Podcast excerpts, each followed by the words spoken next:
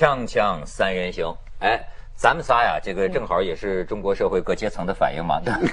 哎，我是没钱是。哎，我就就我就说 农民。哎，马老师，你说咱们咱们仨要是观众看，从就外表上看，咱们仨谁有钱？那你嘛，我连裤子都穿不上，对吧？裤子越短越有钱，短裙效应，你知道，裤子越短。越有钱，裙子越短越有钱。我觉得，我觉得是吧？文涛穿的这个短裤 有可能是限量版。对啊，所以我觉得，你看短裤只要跟上衣成一体的，就是有钱人。我穿的裤子最长。啊，叶老师，我裤子也很长啊。不厚啊，这不厚，厚越厚越没钱，越便宜。但是你看他的肤色，显着有钱。这是刚刚最近黑多了，明显是夏威夷度假啊，就晒的回来的。没有没有，北京。北海旁边度了个假，颐和园旁边度了个假。哎，叶檀像上海的有点这个贵贵夫人的这种感觉。我像南方人，我一看就是南方人啊。哎，打扮特精致。对，你看咱们仨刚才干的这叫一件什么事儿呢？就是说啊，这个互相鄙视。哎，就说怎么样显着自己的身份，显着自个儿有钱，就是你从哪哪些地方来看？因为什么呢？最近有一篇文章，我不知道你们有没有注意，还引起很多人的这个讨论。叫这个标题叫什么？炫耀性消费已经终结，现在是无形消费时代。他这个文章啊。他主要讲了一个什么思想呢？就是说，其实当年这个西方，比如美国啊，这些叫什么蓝脖子还是红脖子，就是那种信钱老钱的，都是都跟那个就是土豪发财嘛，就一代致富，呃，暴发户有钱了之后，当然一开始都是炫耀性消费。对。那么紧接着呢，所谓的中产阶层，在中国也不知道有没有中产阶层。那所谓的中产阶层呢，他也要跟着显示自己的这个价值啊。所以呢，也跟着就是说，你比如说，但是人家现现现在说了，说你比如说过去，呃，比如说美国，哪怕是一个年轻孩子，你说 iPhone，iPhone 这显着挺高消费，可是现在在美国那个分期付款呢。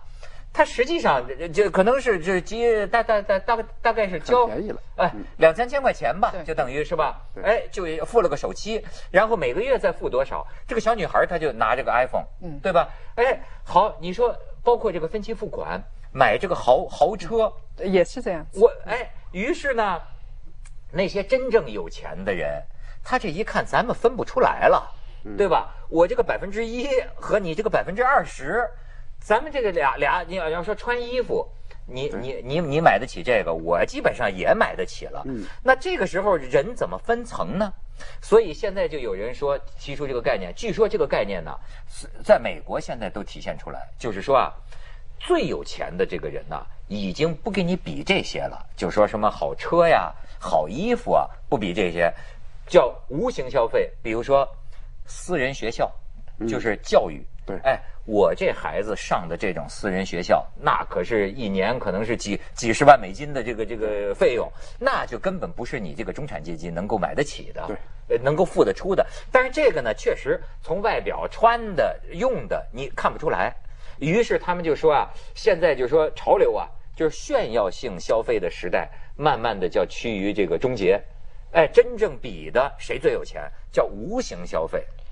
你们觉得这有道理吗？有道理的，也就是说，呃，土豪消费阶段终结了。以前是这样子的啊，所谓土豪消费是刚有钱，刚开始有钱的时候，然后我要用最尖头怪脑的方式，最大的声音告诉。告诉别人，我和他们是不一样的。你看，我穿这个牌子，那 logo 这么大了。你看，我这个是名牌，我跟你不一样。所以，呃，这个是最初的时候，最最早的时候是这样子的。但是，等到人人都靠近这个标准的时候，它必须要有一些其他的标准来显示我的品味跟你是不一样的。那这个东西在八十年代、七八十年代的上海是很典型的。那时候，陈。乃山的小说里边说，用上海人那时候有点钱的，用立式香皂，用国外的那些洗发水。哎，你走过来，他那时候还没有法国香水，还不像你这么可以到法国度假。他他那个那个时候，就你走过来，远远的飘过来一阵香气，这个香气呃不是我平常平常用的硫磺皂啊，上海人闻得出来是吗？能闻得出来。天哪！这个就说明你的家境肯定是上只脚的，你的家境要比我要好一好一个台阶。那等到人人都用得起立式香皂，人人都穿得起这个皮鞋的时候，那那个时候再该怎么办呢？然后那个时候就需要。更加精致的生活，你比如说现在我们电饭煲外面带的，马桶外面带的，然后是这个呃呃读学校读书要到国际学校，还要取个英文名字，这不是一条鄙视链嘛？对不对？对对，就是你必须要用这样的一个高端的日常生活的高端化来鄙视下面阶层的人。哎，你觉得这个时代在中国到来了吗？我觉得仍然是炫耀呀。你上个国际学校还是炫耀呀？不是炫耀，也不是。你这样，你比如说以前，比如说炫耀一般的衣服，嗯，那么现在炫耀你的圈子，炫耀你的层次。炫耀你的很多东西，我觉得很正常。我们中国仍然毫不客气的，仍然是一个土豪时代。呃，不是中国，我我跟你说一件事情，很典型的。那时候特朗普刚上台的时候嘛，然后人家说特朗普上台说话颠三倒四，恐怕智商不太好。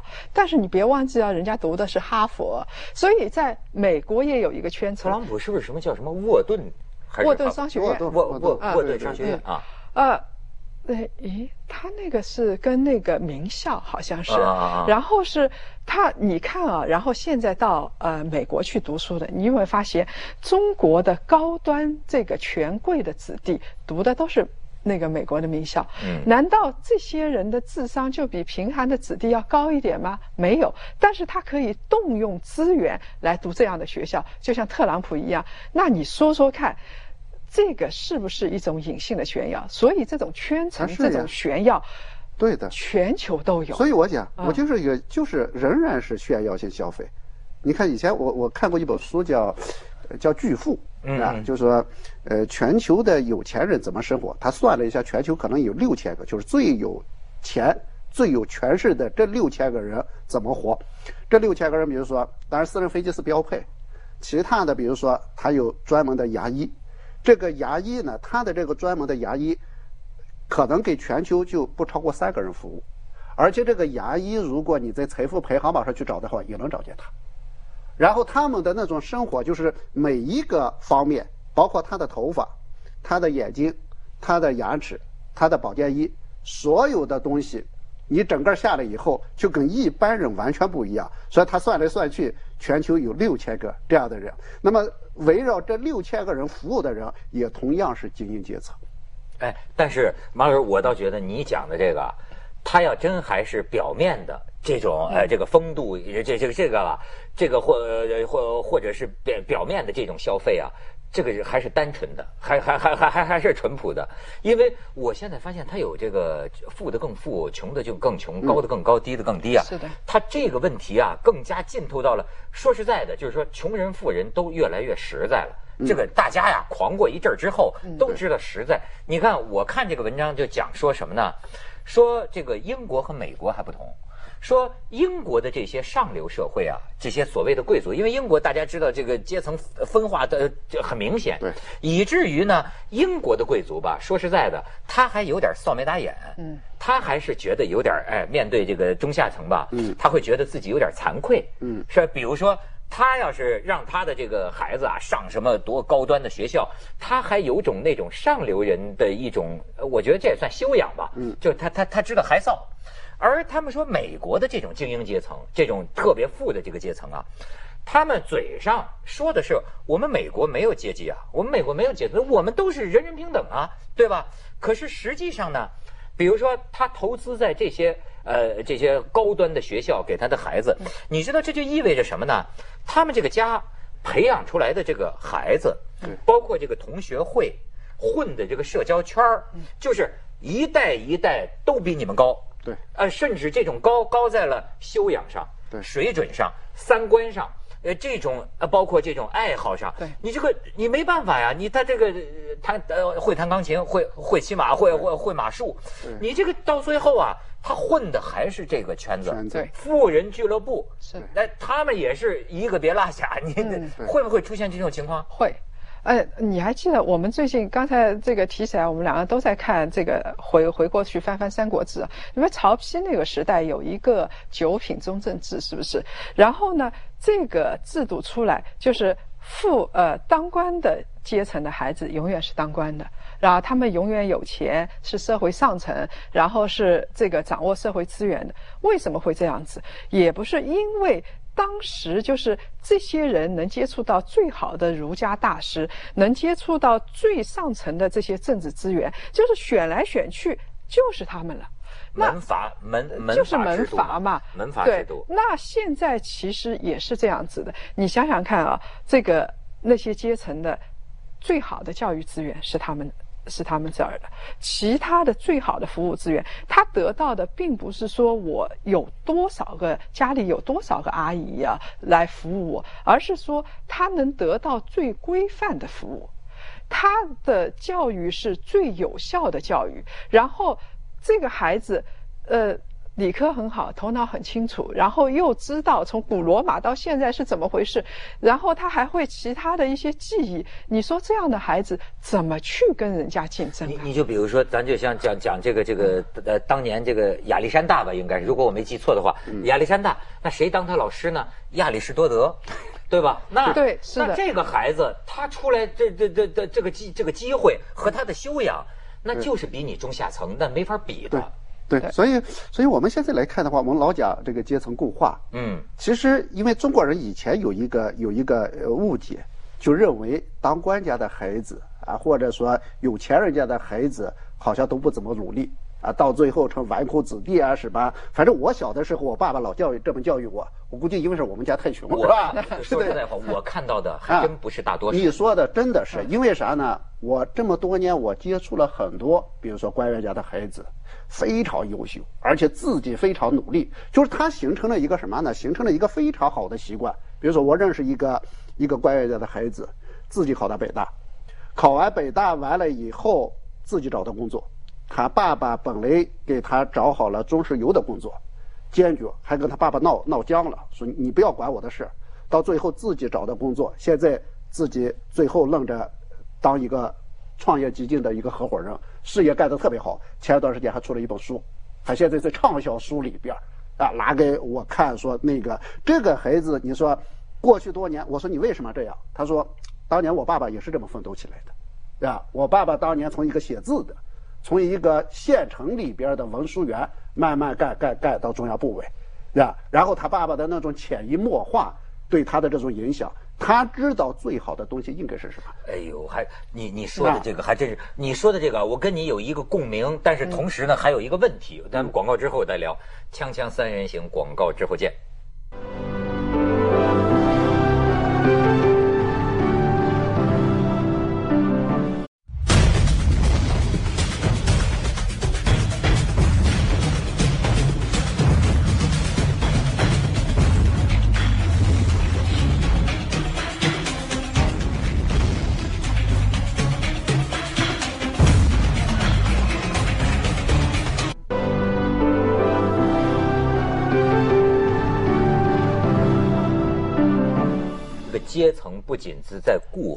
且在深化，深化，对，深化到灵魂深处。我为什么我说我跟你有共鸣的，就是哎，你看啊，我认识一些个就是呃大老板，我觉得那种纨绔子弟啊，真的是我见到的少数。嗯，我见到的这，你比如说，哎，我有一个朋友，就是这种呃家里，他说我送孩子到英国什么伊顿公学之类的学校，他说，我就发现人家那个学校教的是什么。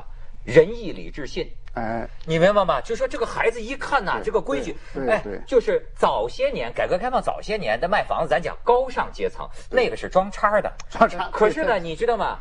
今天他发现一个问题啊，可能高尚的教育培养出来的，真的有可能，哎，就说他那个孩子，我我现在感觉到。就我这个小市民的眼光看起来，那是另一种人类，你知道吗？比如说在英国的什么学校上了学，然后假期说去干嘛去啊？说要到这个保加利亚呀去做义工。哎，对，哎，然后你看他发朋友圈写的文章啊，那都是忧国忧民呐。对，我说这是是像是一个伦敦政治家的情怀。嗯，他关心的，甚至他瞧不起他爸。对，这这发财这些，嗯那他甚至给培养的都有点视金钱如粪土，就人生的意义在于不在于财富，而是在于什么什么拯救世界。好家伙，他是真的这么想，他这个二十多岁的孩子。对，所以我就觉得，难道说连这个连高尚都有阶层了吗？有，这个是很残酷的事情。但是你想想看，就是当他就是我们是从细节里来看这个人的教养或者他得到的服务怎么样。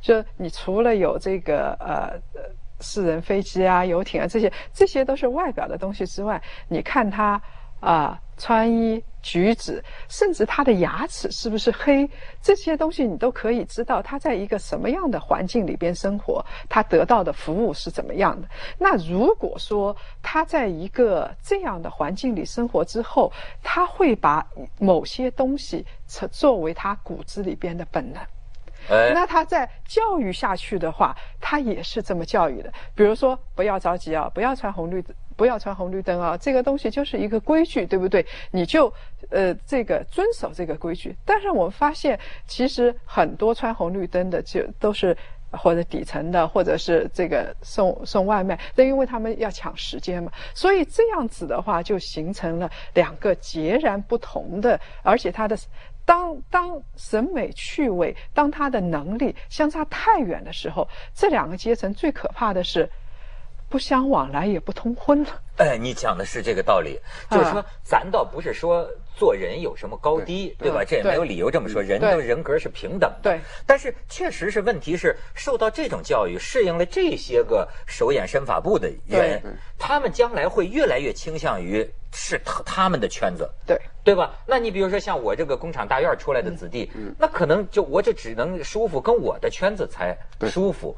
而且你这，我说我还有一个问题是什么？很有意思，就是说我也有点嫌贫爱富，就是别别平常跟一些这个呃大老板们呃有有有有有有交往。对，我现在怎么发现他们呢？大的的中国老在说有些土豪啊，怎么炫耀啊？怎么我接触这些人，我怎么觉得他怎么比我还抠呢？你知道吗？就我觉得有点不可思，我不可思议。你比如说那天我们是去去去去欧洲去一个地方，哎呦，他这个太太，哎过来了，哎，我住这个酒店至少也是个四星级的，是吧？对。他的太太就说：“哎呀，我说我住那个那个小酒店啊，进屋就是床。”行李箱，我行李箱，我这在哪放行李箱？他行李箱就塞在床底下。哎，这一两千块钱，我说你，我我很难理解，你知道吗？就是说他，他甚至他这么跟你讲的时候啊，你觉得他还怎么说呢？还挺自豪，还挺自豪，还挺得意。而且你就看我们一起出去逛，哎呀，那个太贵了，那个那个就就就不要不要不要花那个钱。就是我怎么觉得就是上海人吧？对，就像一个上海的那种太太过日子一样。我说你们家是几十亿级不上百亿，有私人飞机的。嗯。但是他说这个私人飞机是招待客人的，他自己到哪玩啊？对。他自己买机票。对。你明白吗？他自他都不坐他这个私人飞机，飞一趟可能十万块钱呢，对吧？你说这是个好事还是个坏事？我老觉得啊，你比如说这个前一段时间，比如说看到那个那个宗庆后。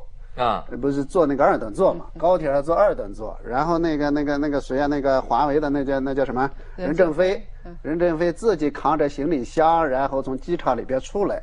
我有时候老觉得，我说我们可能不能从一个极端走向另一个极端，因为创造财富就是为了享受美好生活，对吧？你比如说我我自己，我没多少钱。但是我出行啊，出去玩啊，什么，我都让自己要舒服一点，对吧？因为我挣了那个钱，而且我很正常的挣的钱，我就要创造自己比较美好的生活。你比如说任正非嘛，他其实时间很宝贵。任正非自己扛包还是小概率 事件，小概率。你说他是，而且那个你说宗庆后他挣那么多钱，他在二等座里边，那么他在倡导一种什么样的思维？我觉得人还得消费啊。人还得追求一个比较，当然不不要就是不要太奢侈啊。但是从这个极端走向那个极端，我也不赞赏。不然你挣钱干什么？所以我觉得是吧？哎，我就很气愤。那个钱你不愿意花，我来花。对，花至少花给我们看看。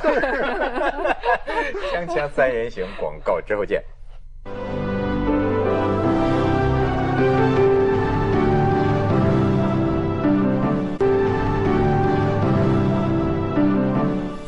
候。瞎猜啊，是不是人家先富阶层啊，就先达到了繁华落尽，归于平淡了呢？还是？这个概率比较高，也不是说每个富裕，你们刚才讲的富裕群体里边，也算是富裕群体里边的奇葩。大部分人还是买这个啊，买那个啊，还是还是有的。我认识的那些那个呃老板，他也消费，而且消费的挺多的。只有他是于无深处听惊雷，比如说一瓶酒上万块钱，啊啊啊，像这种情况是有的，对不对？嗯嗯嗯，是。呃，那。我其实反过来，我想说的是，那我们刚才说了那么多，事实上阶层已经分化了。就咱们像咱们这个年纪、这个年代，当时阶层没分化，是因为没阶层，知道吗？就是一片混乱，然后再再开始分化。那到现在为止，已经有阶层了。像那个孩子说的，这个一定是我们这些人读书好啊，考北大，因为呃父母都是中产收入阶层，然后是又有文化，那那当然我们读书好。问题是这些穷人怎么办？穷孩子怎么办？我其实挺担心这一点。我有一次到那个啊云南那边去，云南东北部那边去，那那些已经算是他们比较好的中学了了。然后没有床板的，就是铁架子，孩子们睡在那个上面。然后一个宿舍十六个人啊，一张床睡两个人啊。那这些这些孩子怎么办？我觉得我们在说这些有钱人的同时啊。有钱人既然道德这么高尚，应该多做做慈善，这这倒是真的。就是说，让这些不是要让这些穷孩子过上好日子，而是要让这些穷孩子有底线的机会。就是如果我特别聪明，我可以读书读不出来，我可以像这个呃造造火箭啊、造那个的特斯拉的马斯特一样。我可以有这样的机会出来，就是说底层的孩子是要给他们机会的，否则的话，这个社会就完蛋了。但是到时候我们很放在慈善家身上啊，不是，这个应该是政府来做。我刚才既然说到这个富人，说那么多钱，他们自己还不花，那么他们又要有点道德感，那么我觉得做做慈善未尝不可。但是当然，我没有指望说他们道德良心发现，我指望的是。政府要做一个基准的最基本的盘，就是你起码这个农村中学啊，让他们读到读到初中之后，让他们一个孩子床板得有吧，然后一个孩子睡一张小床总得睡吧，这些东西总要有。最后要让这些人感觉到，就是呃，一个是你先物质上富起来，嗯，第二个呢，你又精神上富起来。那么你精神上富起来以后，不仅仅是你自己显得高贵。而是你看到那些底层的那些人本身处于一个什么样的状态，跟你差距越来越大的时候，他应该感觉到这是一种羞耻。所以到第三个层次以后，他又带那些人往美好的方向走。我觉得这是一个很好的循环。如果从这个来讲，我倒觉得啊，真的我们在这样来做，现在事实上是需要一个互动。一方面呢，我们还是中国不仅仅要善待穷人，也要善待富人。那包括他们对这个社会做的贡献，物质层面、精神层面的。第二个呢，就是说，因为我周围遇到一些这家庭出身不太很好的孩子，我跟他们的家长交流，或者跟他们孩子交流，你会发现他们总在抱怨，他们总在抱怨这个社会很不公平，这个社会怎么样怎么样，啊，他们就会放弃。然后我就以我，我说我也是个穷人家孩子，我出来，但是我也是完全靠自己的奋斗。我就告诉他们，我说这个社会既然我们没有关系。既然我们无所依靠，那你只能靠自己。既然这个社会假定啊，有九十九个不公平，它最起码有一个公平等着你。你要把这一个公平知道，你这一个公平是什么？看那些成功人，他怎么成功的，怎么努力奋斗的。你只要准备了、努力了，他自然可以。所以我觉得，怎么样去改变他们这种心态？其实是一个良性互动。就这个社会，我们谈到今天，就是说你的那种炫耀，到最后怎么样炫耀能让这个社会感觉非常好？就是回到当年英国那个清教徒，嗯，他对自己道德要求非常严格，对，呃，积累财富，但是他又又很羞耻，觉得财富积累的程度非常羞耻，然后回馈给社会。我觉得中国社会如果说有一天真的到这么一个程度，那那就很好。但是这真的需要互动，不仅仅是富人的事。穷人、下层阶层，我觉得也得观念各个方面也得改变。不，他他现在这个改变是改变不了的。我是觉得我们现在还不配阶层固化。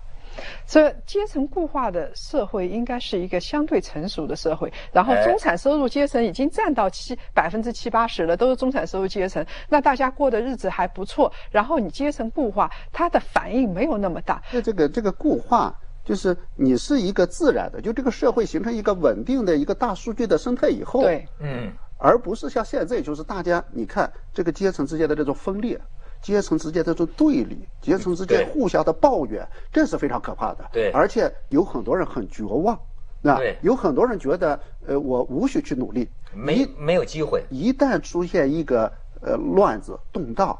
然后一下子他觉得报复的机会来了，所以我觉得这是非常可怕的。所以现在我们中国真的今天如果谈固化，那是非常非常可怕的。对对对，这个这个。我现在固化，到时候我跟你说就是战争。对，而且可以想象的。你看那个西安那个砸人车的那个，对，那就是固化。咱们现在讲的应该是拉近距离，拉近距离，对，是的，而不是分出什么阶级阶层，这就知道不是拉近距离，不是说到共产主义社会，而是说我们现在应该说的是中产收入阶层，中产收入阶层，就让大家过上，比如邻居看看都是中产收入阶层，都能过得下去，这日子就好了，像人的日子，对，是的，这是这是一个一个最大努力的方向，围城。